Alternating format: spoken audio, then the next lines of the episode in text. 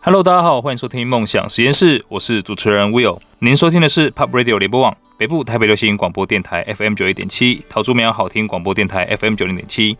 温馨的提醒一下，下载 Pop Radio 的官方 App 收听节目，还可以跟主持人以及嘉宾进行互动哦。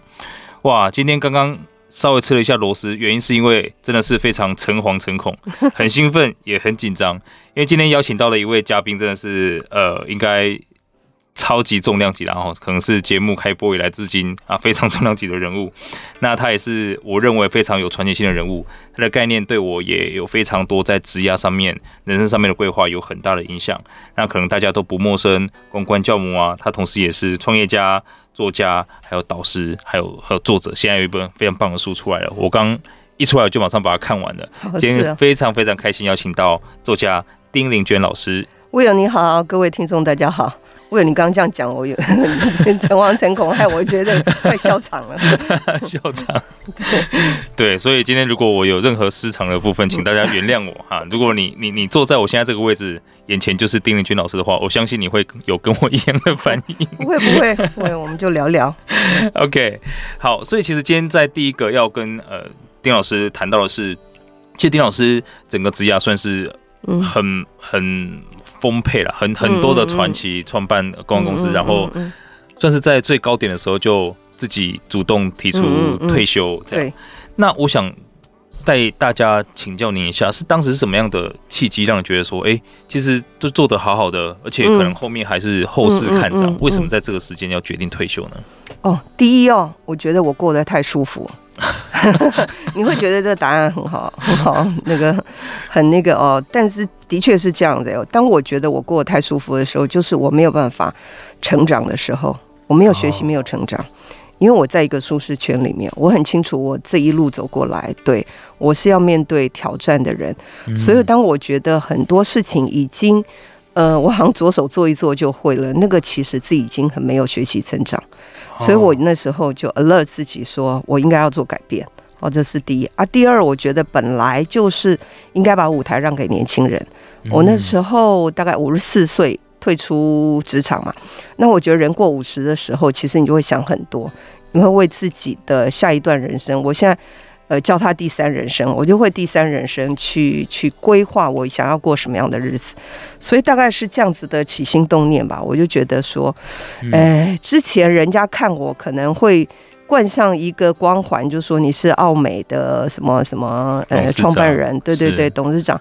那我觉得我很想用，就是说，如果我今天没有这个光环的话，我可不可以用丁玲娟三个字行走江湖？大家还认得我？哦、看起来是非常成功。没有，所以我我是那种哦，就是想到什么我就会想去做。那我觉得既既然已经起心动念了哦，我就倒不如就辞掉工作，因为如果我不辞的话。呃，公司也不会把我 fire 掉。那我一方面又舍不得，然后一方面又霸在那个位置。其实这对我的价值观而言，我我是觉得我这样我也会不喜欢自己。所以既然想了，就改变吧。哎、欸，所以其实从这个也可以感觉得到，丁老师是一位非常有有坚守自己价值的思想家，但同时也是一个非常落地的行动派。嗯，因为这让我想到很多在这个年纪阶段的长辈们，他们会常提到就是说，哎、欸。我五十多了，我就撑到可能五十五啊六十的，因为可能会要开始考虑劳健保等等的东西，对，就非常非常实际。但这样反而就是好像啊，是因为外在的一些东西来去改变自己呃想做的事情啊，追求安全感等等的。嗯，其实我觉得这件事并没有标准答案呢，因为我身边。嗯，有太多的人哦。第一，大家的呃家庭状况、经济条件都不一样，还有的人真的很热爱他的工作。像我旁边，我碰到很多呃朋友，他就说：“嗯，我就是要一直做下去，因为那个工作给他热情，给他能量。”对，他是真心喜欢这工作，他不是因为想要霸占那个位置，嗯、所以有时候是不同的那个情况。所以我也觉得也不能一昧的说我这个就适合所有的人。嗯，嗯了解哦。所以但但呃，有一个共同点就是要很清楚自己在追求的是什么。对，像老师您追求就是成长。对，那可能当下的环境对你来说不适合。对，就。即便你放弃了很多人家觉得很棒的东西，嗯，但对您而言，它反而是非常非常值得的。对，没错。OK，所以其实对很呃，不管是啊、呃、面临即将退休的伙伴们也好，或是像比较年轻的这些也好，嗯您认为说在整个职涯嗯的成长过程当中，我们是应该要怎么去嗯做规划？在规划之前，是不是要先开始了解个人的定位在哪里，以及个人去怎怎么开始思考这件事情？没错啊，我觉得每一个人哈，终其一生哦，你都一定要寻找自己，发现自己，然后知道自己做什么最擅长，知道自己做什么事情会开心会快乐。所以呃，其实我觉得人在年轻的时候，或是你在念大学的时候，其实你要不断的搜索自己，哎，找寻自己。所以在我的书里面，我其实也写到一个概念，就是不管怎么样，你要找寻人生的关键字。啊，OK，对，那个关键字就是你这个人的定位嘛，就像 GPS 一样，你定在那里，大家就知道去找你。你如果没有个定位，那茫茫人海，大家也不知道怎么找你。所以那个定位，那个关键字很重要。所以我们值得为我们的那个关键字啊，呃，努力持续一段时间去做做看。对啊，嗯，对，因为其实像刚刚跟丁老师也聊到说，在台湾我们真的比较。擅长也习惯于，嗯，别人给我们一个指令，我们非常好的去执行。对，包含整个产业也是这样子的。嗯，嗯，那因为这样子，在可能个人定位也好，或刚刚我们讲关键字也好，嗯，嗯，甚至在整个产业上面也好，对，都比较少有所谓的品牌在发生。那丁老师之前创办的品牌影响力学院，嗯嗯，他的诉求会是什么样子的呢？哦，我也是哈，那个。等于是离开职场之后，我觉得下个阶段我想要做比较有意义的事情，而不是有成就感的事情。嗯，对，因为我觉得第二人生追求成就感，到第三人生要追求意义感。哇，那所谓意义感的话，就是说你不是以赚钱为目的，因为赚钱怎么回事，你大概已经知道。所以我觉得，呃，可能还是要赚钱，可是那个不是重点，而是你是不是在做一件对你自己而言你觉得是有意义的事情。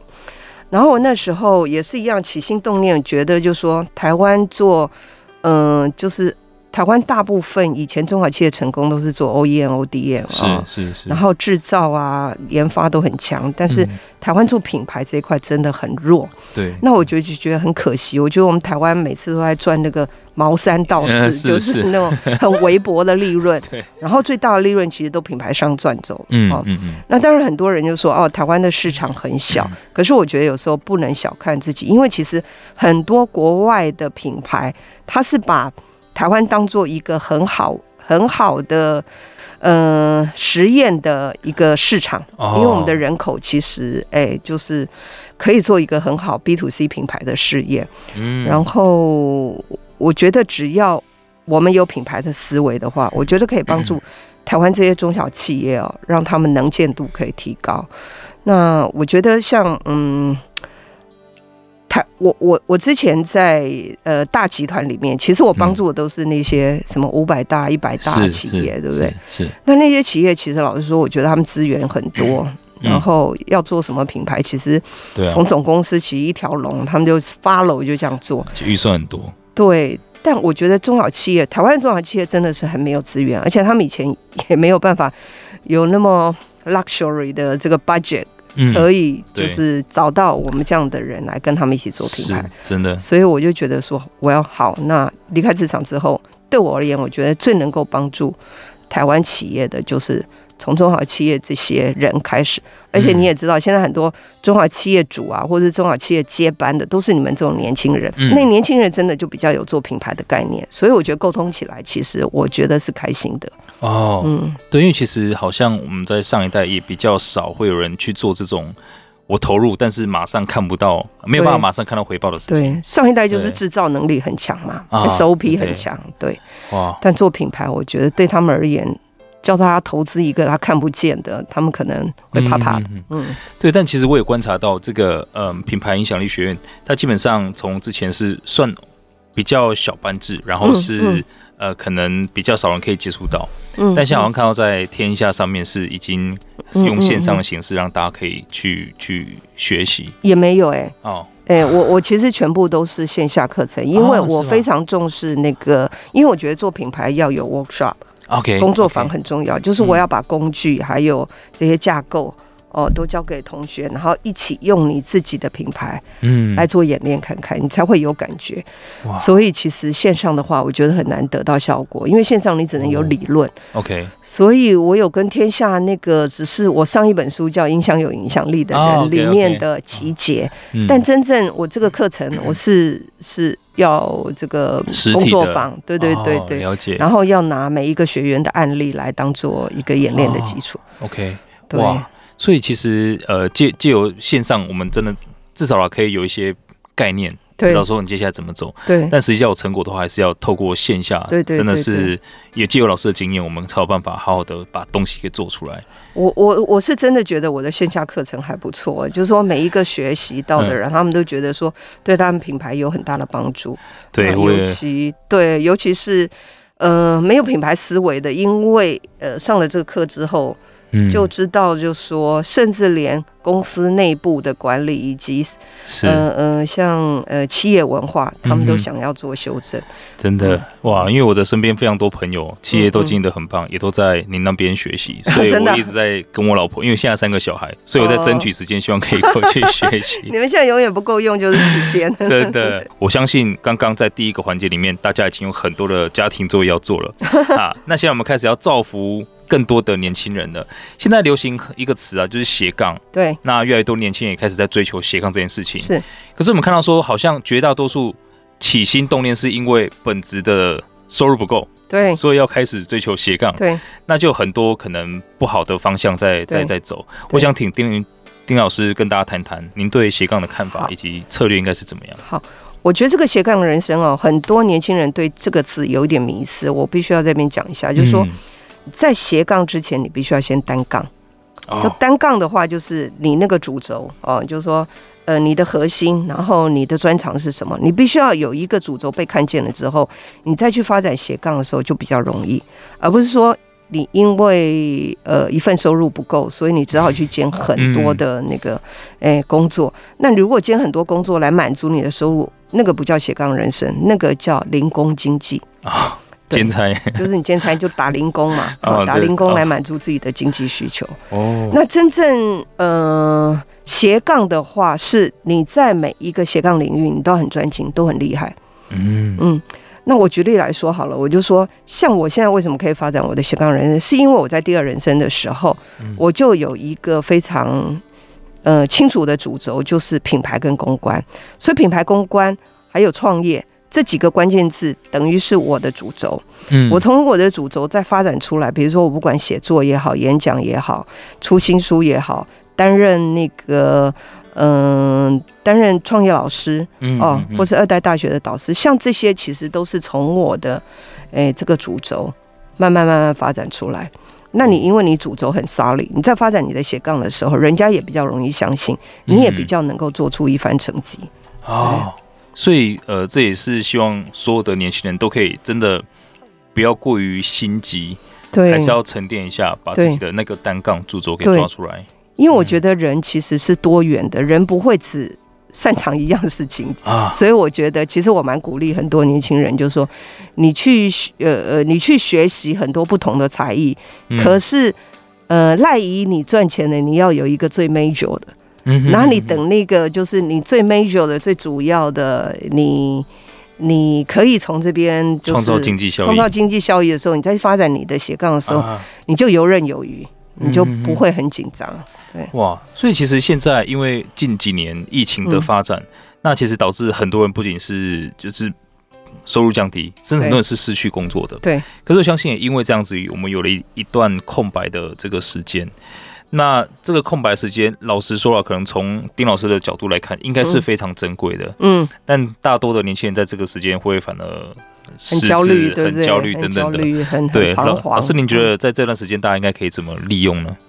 我觉得哈，如果是这段期间，我我我倒是建议大家可以立短期目标，嗯、因为可能你长期没有办法想到我一年后、两年后哦那个很伟大的志愿，但是短期，比如说这三个月，我可能这三个月我找不到工作，或或是我暂时休息一下。嗯，但我这三个月有没有，比如说，我想去学一个吉他，我就三个月好好去学吉他。我这三个月，我我可以去上一个什么哦，Photoshop 的课程，或是学 UI、U 叉的几门课。你就是短期，嗯哼哼，那你就不会觉得你的生活这么没有目标哦。因为我觉得活活的有方向、有目标是一件很重要的事情。你自自己也比较不会慌，你可能一边找工作，嗯、但是你有一边有课可以上，你又觉得在学习，所以你会对自己比较是处于一个比较满意的状态。哇，还是跟呃丁老师在上一个阶段提到的那个追求成长，其实是回扣在一起的。对，你只有保持不断成长，我相信因为这样子，我们会更加有自信去面对下一份工作或其他的这个机会。那呃丁老师，您在看了这么多，呃，真的是从。上一个产业的世代到所谓的二代，再到现在年轻人的世代，嗯，呃，已经来到了所谓的 Z 世代了，嗯嗯，对，您就对于 Z Z 世代这个这个环境下面啊，所有的年轻人他们有什么样的特点？那这些特点在新的经济里面应该怎么去发挥呢？其实 Z 世代是非常有创意，而且 Z 世代哦，因为生活条件可能比较好一点哦，他们其实，诶，我觉得很多 Z 世代，我发现他们。虽然觉得赚钱很很重要，但是也不想只为了赚钱而赚钱，嗯，所以他们在找工作的时候，其实还是会看这家公司老板的理念怎么样，价值观怎么样，是不是符合我未来要发展的方向。嗯，嗯，所以现在年轻人反而很注重就是公司的的的理念文化，文化，对对对，所以这也为什么我也鼓励很多。嗯、呃，企业主一定要开始做品牌，因为品牌跟企业文化也是息息相关。就是你是一个什么样理念、价值观的人，你就会把这样的文化带到你的公司内部，然后你就会培养出什么样的人嘛。这第一。那第二，我觉得 Z 世代哦，其实呃呃非常善于这个嗯、呃、social media，还有这个数位啊、哦，所以我觉得。现在所有的企业都要做数位转型的时候，可以大量的运用这些 Z 世代。哦、oh，OK，对，因为这种东西，诶、欸，那个、那个、那个叫做什么？战后婴儿潮，这个一定不是他们的 那个专长，所以这个是 Z 世代专长。所以我觉得世代要融合，就是资深的一代要知道怎么用那个年轻人。然后还有，我也观察到 Z 世代的人其实很重视生活跟工作的平衡。嗯，他不像我们上一代，就是啊，为了工作可以牺牲掉生活，对不对？真的，真的。然后到了第三人生，我才发现说啊，我除了工作之外，我什么兴趣也没有，然后我不知道怎么过我的生活。第三人生，真的。对，所以我觉得现在哎，年轻人我觉得也还蛮健康，就是他会去追求。嗯嗯，生活跟工作的平衡，嗯，但同样工作跟生活平衡，我常常也觉得年轻人也有一点迷失，就是是对他就会觉得说，哎、欸，好像我我我工作时间少一点，我生活就会多一点，其实并不是这么一回事、欸，哎，我觉得是呃嗯、呃，生活跟工作，工作跟生活其实它是融合一体的。对对，你你工作不快乐，你生活怎么会快乐？是，真的，真的，真的。我有听过那个 Amazon 创办人贝佐斯，他也提到说，应该追求的是所谓工作跟生活的和谐，对，而不是那个平衡。对，呃，切割越开的话，你反而越在两边很难得到你要得到的。对，你如果觉得说，哦，我五点一定要下班，你根本就没有办法好好 enjoy 工作。当你没办法 enjoy 工作的时候，其实你工作起来你很辛苦，你天天在那边看。看那个时钟，什么时候五点到了没？对，好，所以当你享受工作的时候，我觉得你就不以为苦。你就算加班，你也觉得你在做一件自己很开心的事情啊！真的，对，哎、欸，那所以其实把这个概念放到，因为因为呃，大家要追求五点要下班，嗯，其实就跟可能婴儿潮时代或是我们呃 Y 世代的人，嗯，在。整个职涯上面追求退休是一样的，就觉得我这一辈子要到了退休，我才可以过上我喜欢的生活。对对，所以这个其实回归到呃，刚刚丁老师提到的第二人生、第三人生。对，想了解一下丁老师，您对退休这两个字是怎么解读的？我觉得现在其实应该要改一下这个名词，不要叫退休。但是因为，所以我才用第三人生嘛。但是大家还是把退休当做一个好像，嗯、呃。呃，一个 milestone，你知道吗？对对。那退休的话，其实就是你离开你正职的这个生活，但并不代表说你就从此不工作。嗯、像我离开了奥美之后，我觉得我现在比以前还忙哎、欸。我看得出来。啊，我又写书啊，我又演讲，然后又要当导师，然后又创立学院，所以是。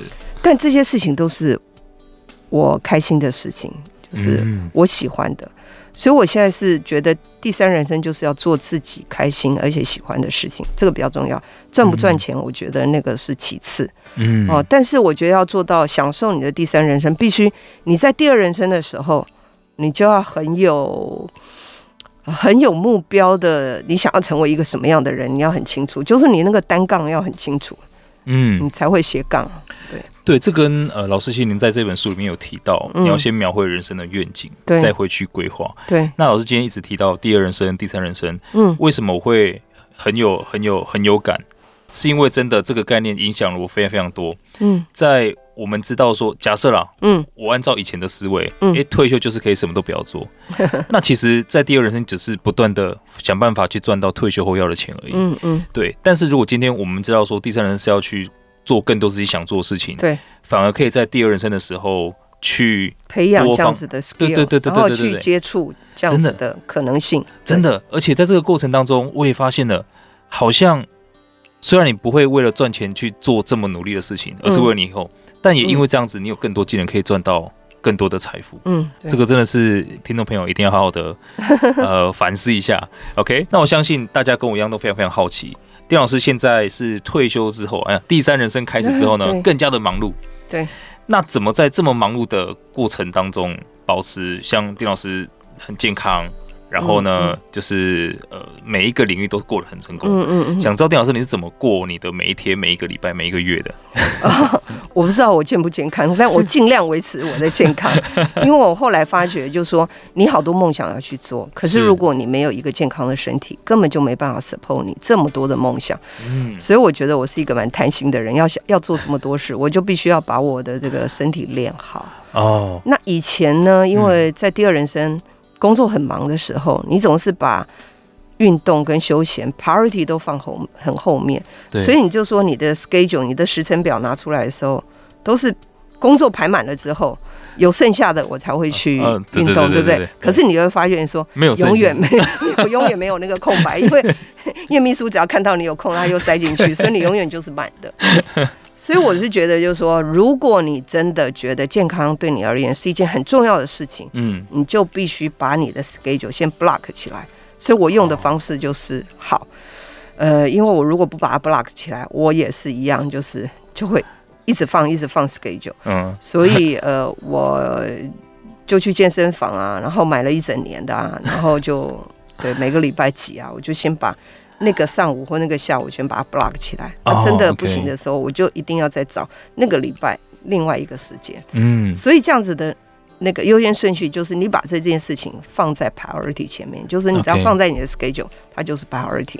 哦，对。但我相信这需要一定的，就是对自己的那个要求，因为很多时候可能哎、欸，事情工作的事情来了，然后你又把它那个哈，对对对对对这是不是跟自律？这个心态很重要的关系。对，我觉得自律好重要。不管做什么事情，其实你的身材也是一种自律。嗯、我常常在讲，好像有一个名人也讲过，如果说如果你控制不了自己的嘴巴的话，对不对？你怎么可能控制你的事业啊或人生？对一样的道理，就是说，你希望一个健康的状态的话，你就要必须为他付出啊。嗯哦，那要付出的话，第一，我觉得对我而言啊，最快就是把 schedule block 起来。OK，然后这是一个啊。比如说，我觉得休闲，现在我也不想全部的时间都在工作，所以我也是有意识的，我会排一场，就是去去旅游、短旅游啊这样子的一个行程。哦，所以我不会把每天的行程都排很满，所以我一个月我可能会找一两天我就是要去外县市走一走。哇，OK，所以老老师您在可能平常睡眠的时间也会有一个要求时数，还有几点几点睡吗？有个规律在吗？我其实超爱睡的，我我一定要睡八个小时哎，哦，八个小时，OK，对，所以我就觉得说啊，时间不够用，然后还要睡八个小时。可是我如果没睡八个小时，我就觉得我的精神恍惚。但我又是一个夜猫子，对，哦，对，是吧？所以我越晚其实精神越好。那我一直想改变这个做法，可是后来我我我也改变不了。但我后来。听到人家说，其实每一个人的那个生理时钟跟节奏是有它的一定性。对对对，嗯、我已经尽量就是十二点前我上床，没有说到十点或十一点，因为我我我旁边的很多人有的九点十点就上床，所以我的作息很像年轻人。真的哎，哇，我我以为老师您会是就是呃八点很养生的那一种 睡觉方式。没有，我觉得最重要就是让自己快乐，因为我在做自己喜欢做的事情的时候，我是。充满了活力跟能量，嗯，那你如果你自己在一个呃状态很好的状况之下，其实睡眠就是你你你好好睡，其实就 cover 了。嗯、哦，哎、欸，那我也很好奇一件事情，就是老师您有需要教课，嗯，然后你也需要写书，对，那我相信您自己在做很多的其他的学习、精进等等的，对，您通常会是怎么去分配这个时间？我们就以这本新书来看，嗯嗯，呃，您是。会规划每天写呢，还是说灵感来了，然后就哎这个礼拜集中火力写书，是会是哪一种形式？我我其实是这样子啦，因为我有很多专栏，嗯，哦、所以其实我要集结成书比较容易。嗯哼哼。然后因为专栏的关系，已经培养我一种自律性，就是我一个礼拜一定要写出一两篇啊，不管怎么样，我就是要想出一些议题来写。那这个已经成为我的习惯。我如果不写，我反而会觉得怪怪。那你写一段时间以后，你就有想法了，你就会觉得说，哎，我最近写哪一类的文章比较多？我是不是可以贯穿它？然后书的主轴是什么？你就会开始计划。然后我计划一本书的时候，我就会把一些文章还有啊出来整理一下，然后我会加一点，就是这个时事的一些观察。嗯所以这中间弄一弄，我觉得两三个月大概就可以。哇，哎、欸，真的，因为这个时事我是完全可以体会到。就像这本书里面，我特别看到老师您写了 Will Smith 打人家一巴掌，我说，哎、欸，这不是刚发生的事情吗？怎么都写进来了？对对对，卡就很快。对，一定要的，要不然人家看书会觉得那是以前的那个案例。对，哇，真的，哎、欸，所以其实也给很多的听众朋友知道，你不一定是可能写书，但在做产出的时候，那个规律性。然后养成那个习惯，像老师您是每个礼拜会固定的产出，这个是非常非常重要的。嗯，哇，哎，这个也让我学到很多。我的我自己的文章是真的有一餐没一餐的，所以你要借外界的力量来那个。嘿，所以我有时候，比如说我去运动，嗯、我如果没去，我就会告诉我的那个健身教练说。如果我哪个礼拜跟你跟你卢哦，说我不要来，我很累哦什么？我说你就是夺命催魂口，就是一直 一直抠就对了，一直抠我就对了。对，所以有时候你要用一些方法。然后我也是跟那个嗯嗯媒体就讲说，哎，我答应的事，其实我觉得我有一个好处，就我答应人家的事情，我一定要做到啊。OK。所以不管怎么样，就算我很忙，那我已经答应我明天要 deliver 这篇文章给你，我就一定晚上一定会把它写好。哦，所以这已经变成我一种自律，就是嗯，嗯。哇，哎、欸，所以其实老师您的日就刚包含您说您每个月都会有一个小小的这个旅游。嗯，我之前在看过您一份呃专访上面也提，嗯嗯。你你有提到一个我觉得很有意思的概念，就是说这个有五种钱一定要花。对啊，那第一种是体验人生的钱，嗯、我可以看到老师有在花这个钱，每个月一次。有有有。第二个是运动健身的钱，一定要花。我也有在花。然后第三个是艺文欣赏的，对。再来是学习才艺以及请人吃饭。那我也想替很多年轻的朋友来呃咨询老师一下，假设他现在预算是很有限的话，您觉得在可能第二人生的阶段，应该优先去花在哪哪个地方？就是投资自己，嗯，投资自己身上，我觉得多花一点。那请人吃饭就，反正不要请那种，我们比较有钱就请大餐一点，比较没钱就路边摊吃一吃，还是可以维持那个友情啊，对不对？但是我觉得在朋友面前你要大方，对，我觉得大家都喜欢大方的人，哦，不要去斤斤计较一点那个，嗯，OK，所以基本上就是学习还有请，对对，学习才艺的钱，投资自己的钱不要省，嗯，对，所以呃，对，老师真的是。大家应该可以感觉到很一致啦，就基本上你学习才艺，嗯，是乱学吗？其实也不一定，这是一个探索的过程。对呀，对，那也是在为第三人生做准备。对，对，所以其实这这一段也让我自己在可能预算的编列上面有更多的可能性。啊，也后来我在教小孩啊，还有跟太太沟通的时候，其实也真的蛮多不一样的火花，对，也提供给大家参考啊。我再讲一次啊，体验人生、运动健身、艺文欣赏、学习才艺，还有请人吃饭。因为现在很多人是。不会把钱花在什么体验人生啊，对，运动啊也不会花，就哎我自己看一看就弄。但实际上没有人夺命连环扣，你也不会运动，对。对，英文欣赏更加的不会哦，然后才艺也都不会，所以这个是特别需要提出来的。那因为你花了钱，所以你也会花时间，那久而久之它就会形成一种呃累积。对，我看好像很多年轻人都把它。呃，薪资里面拨几分之几就是投资自己的钱，我觉得这样的概念也不错。嗯，对。对，真的。但但至于就是那个钱要拿来怎么投资自己，对对对，这真的需要好好的想一想。对对对，那这也跟你自己的关键字那些是有关系的，是有关的，就要有地方是。嗯，哇，哎，这个今天到目前为止是整个串起来，太太棒了，感觉可以写一本书了。你来写，要老师授权一下。哎，那想请教老师一下，就。当然，您现在在第三人生这个阶段，可是我相信你每年，你在书里面提到每年有三个目标。嗯，也想请教您，嗯、您可能在今年啊、明年啊，接下来会有什么其他的目标？我跟你讲哈，我这几年哈，把自己压榨的有一点太紧了，所以我这一 这一两年我想要放松一下，好好的休息。对，然后我当然一样了，我觉得写书我还是继续会写，然后现在。嗯呃，影响力品牌学院也是我一个主轴。嗯、那我觉得跟这些学生多相处，然后多了解他们在品牌方面的一些挑战，可以帮他们。其实他也耗掉我不少时间。嗯，所以我是觉得我现在不需要再去，就是去找三件事情，因为这些事情其实每年一直 routine，它就会产生一些新的了解机会跟新的面貌。对对，所以其实我在看也发现。真的人生是一个从发散到收敛的过程，就是我要透过很多事情才会知道我喜欢哪些，不喜欢哪些。那等到老师这个足够收敛的状态的时候，对，其实就是持续做，然后专注就会有很大很大的效益。真的。不过这样也看起来，老师您是花非常非常多时间跟精力在。品牌领导影响力学院里面，嗯嗯嗯、这让我更想赶快参加了。对，会后我要请老师让我知道一下，最近一期可不可以保留一个名额给我？没问题，明年。哦，明年啊，明年，明年，明年年初。OK，好，所以呢，其实今天丁老师已经分享了非常非常多。那我接下来想要呃花一点点时间.呃，跟老师。讨论一下这本变动年代的职场新能力逆风前行这一本书，老师最近有什么活动是大家可以见到您，跟你做一些咨询？我觉得大家，呃，有兴趣的话买这本书，然后你看了之后，如果有任何的想法，嗯，哦、呃，或心得的话，我也欢迎你可以在粉丝页上面那个留言或私信我，我通常，嗯对我都会亲自回。哇，太棒了！所以老师的粉丝专业，我相信。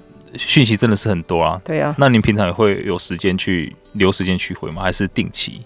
哦，我没有定期，我就是我看到我觉得可以回我就回，但我基本上我都会回。对，哇，因为我觉得人家花时间来请教你，对，哇，真的，嗯，可以，哎，所以这个刚刚这一段，我们也更加近距离的观察到老师平常是怎么。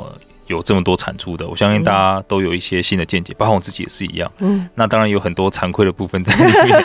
OK，呀，yeah, 所以希望大家还是一样哈，做很多笔记。那今天相信大家也都感觉到时间过得非常非常快，而且讯息量是很爆炸的，真的是可能短短的一集，然后就让你重新思考整个人生，还有接下来的发展，甚至连退休这个概念都把它给 拿掉了。实现真的，而且其实呃，根据。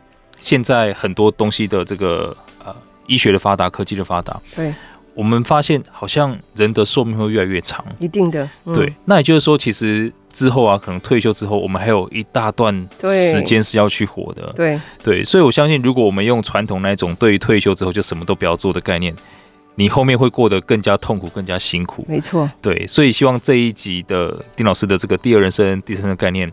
可以让大家好好重新去思考。我相信，可能很多人七十才开始，人生七十才开始。对，对，那丁老师在他的这本我觉得真的很棒的书哈，《变动年代的职场新能力：逆风前行》这本书里面，呃，有一段非常非常精辟的，但是是很策略性的一个见解。我相信会对大家人生很有帮助。这个是在呃比较前端的部分。那老师提到说，如果你要让你人生过得比较有方向。啊，或者是让你觉得自己比较开心，嗯，其实有五个简单的步骤。嗯，第一个是确定你的愿景，嗯，啊，所以你的愿景一定要开始去思考，到底什么对你而言是有去找寻意义的。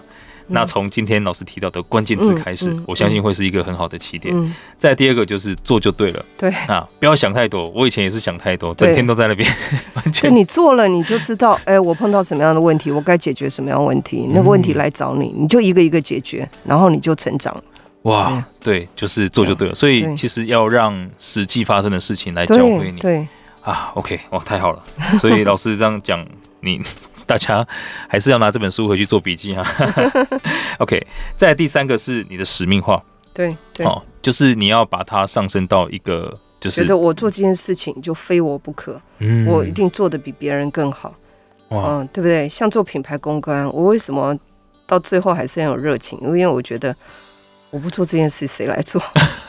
就像那个那个，你不是有访问过那个先入坊的阿嘎？啊，对对对，他也是使命感非常强啊，真的。他觉得改变这个乳品产业，非我舍我其谁？舍我其谁？对，哇！当你有这种使命感的时候，我觉得你人生，嗯，关键字一定找得到。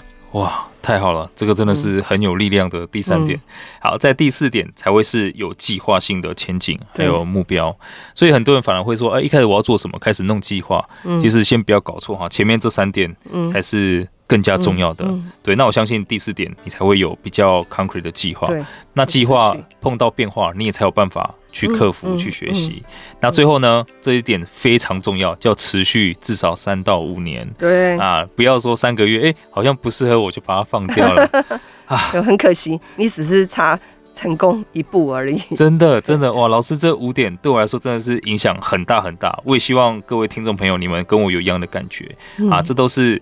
呃，老师可能自己的亲身经历之外，也见了非常非常多呃成功的人、失败的人，好、总结出来的。